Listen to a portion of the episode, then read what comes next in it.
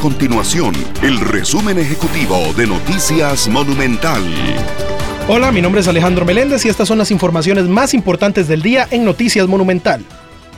Las autoridades de tránsito del MOP hicieron un llamado a precaución en carretera. En el primer trimestre del año, 120 personas perdieron la vida en accidentes viales. Las personas en motocicletas representaron el 50% de los decesos. Además, 54 conductores perdieron la vida en accidentes relacionados con el exceso de velocidad.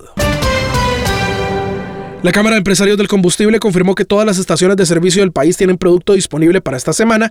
Afirman que ya se volvió a un patrón de consumo normal. Esto luego de que los empresarios advirtieron de escasez durante los primeros días de Semana Santa e incluso pidieron a Recope abrir más horas para satisfacer la demanda.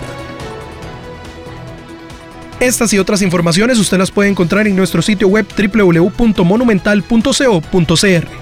Nuestro compromiso es mantener a Costa Rica informada. Esto fue el resumen ejecutivo de Noticias Monumental.